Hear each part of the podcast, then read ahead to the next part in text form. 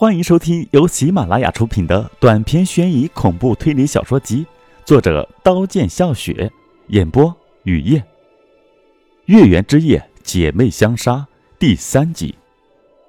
可为什么连陌生人也欺负自己？自己和陌生人有什么恩怨？那对情侣为什么那么不可一世的在自己面前炫耀？他们凭什么在自己面前炫耀，伤害自己？古风被刺激的受不了，一口接一口的灌燕京啤酒。只有酒才能麻醉心里的寂寞，只有酒才能解开心中的愁，只有酒才能遗忘男人、女人、小孩、老头给自己的伤害，只有酒才能让自己在哭的时候笑，笑的时候哭。情侣远去，还没醉的古风的心也被他们勾去，古风的寂寞被痛苦的愤怒取代。仇恨从心里肆无忌惮的成长。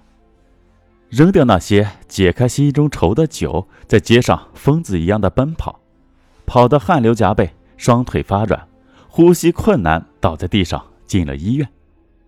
第二次遇见那对情侣，依然在那条街，古风依然借酒浇愁，少女的尖叫依然刺耳。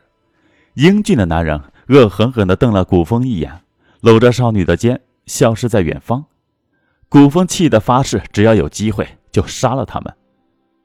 曾经，亲爱的妹妹不是在自己手中夭折的，现在自己不是活得很好，自己是没有快乐不奢望快乐，没有希望不奢望希望的人，自己不伤害别人，为什么要被别人伤害？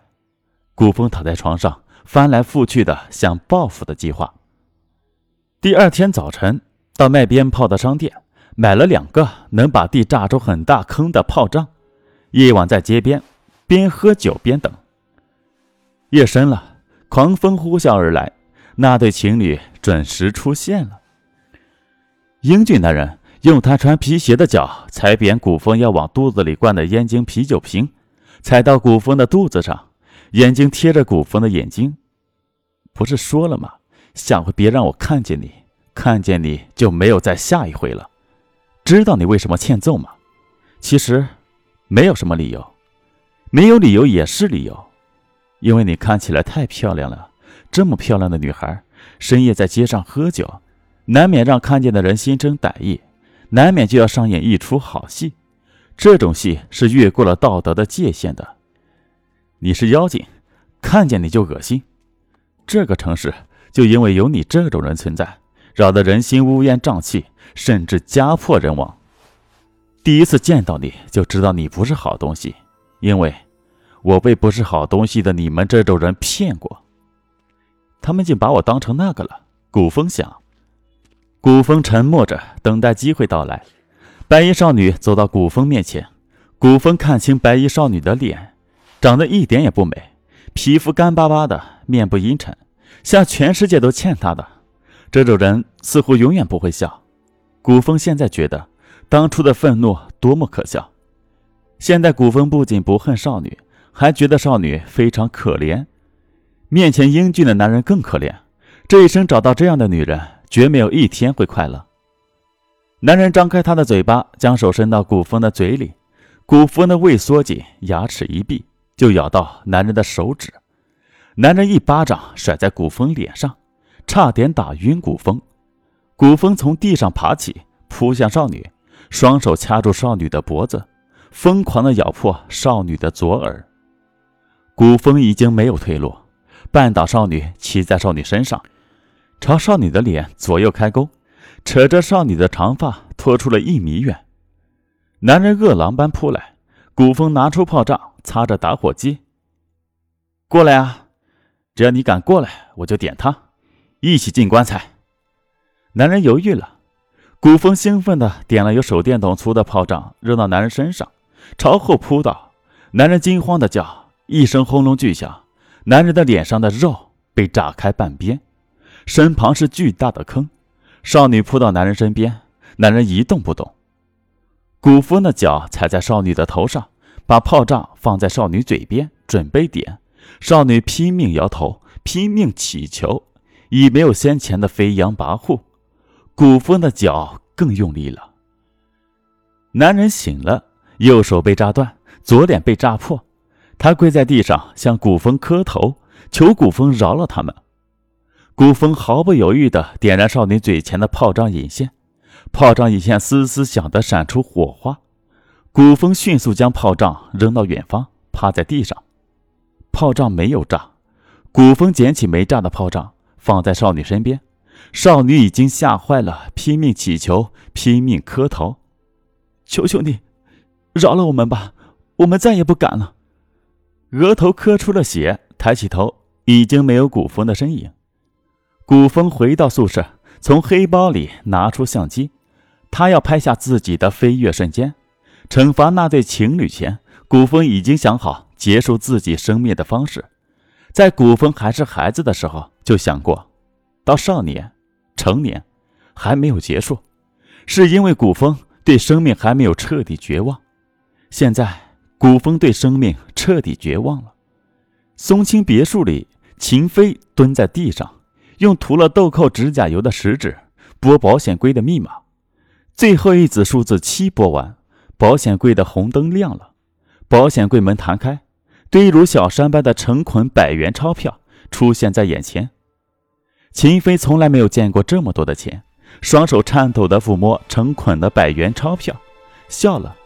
然后秦飞用双手迅速将堆如小山般的成捆百元钞票放进腿边早已打开的黑皮包。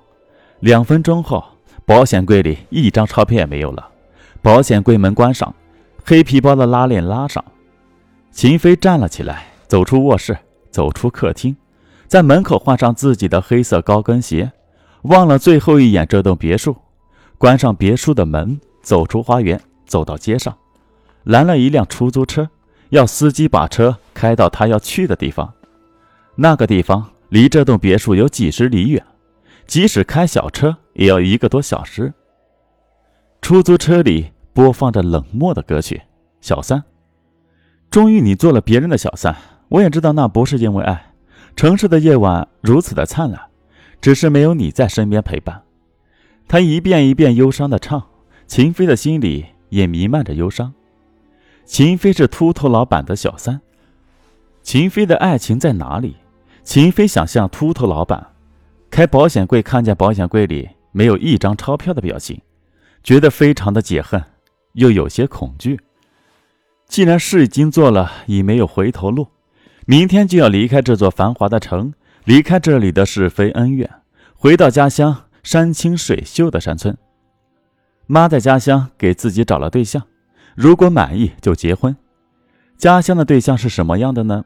只要人好，不在乎他是贫穷还是富有。因为自己有钱了，黑包里的钱足够自己的下半生吃穿不愁。秦飞也想起古风，多么善良、倔强、安静的女孩，想给古风打电话，问他现在过得还好吗？没有勇气，没有资格问。在古风面前，自己是卑贱的，但对自己做的事不后悔。即使能重新选择，还是会到秃头面前说古风的坏话。给古风戴上莫须有罪名的帽子，因为太需要秃头的宠幸，得到秃头的宠幸，才有机会得到秃头的钱。现在已经得到，付出的一切不是都值得吗？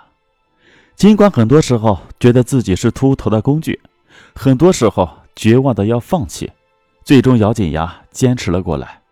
秦飞想着，车到目的地，下车走进肮脏的旅馆，掏钥匙正要开房门。手机铃声响起，是秃头打的。秦飞不接。现在秃头的一切已经与他无关了。可是手机铃声顽固的响着，秦飞接了。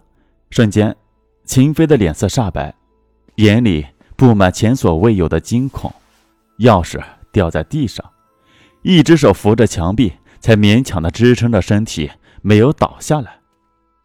这怎么可能？秦飞喃喃自语。自己做的一切，秃头竟然分毫不差的描述了出来。秦飞打开保险柜取钱的过程，秃头看见了。秃头不仅看见了，还让墙角的袖珍摄像头记录了下来。三天前，豪华酒店，夜光杯，红如血的酒，秦飞是那么的美，那么的令人心醉。秦飞一口一口往秃头的肚子里灌酒，秦飞的美意，秃头怎么能忍心拒绝？秃头闭着眼睛享受着，渐渐的醉了。回到金碧辉煌的别墅，秦飞趴到秃头的耳边说：“需要钱。需要多少？一万。干什么？回家。”秃头没有拒绝。一万块对于在商场打拼多年、挥金如土的秃头来说不算什么。秃头的手中没有现金，银行关门了，就慢慢打开卧室的保险柜，自言自语地说出密码，取出钱，递给秦飞。保险柜门关上。本集播讲完毕，感谢您的收听，欢迎订阅。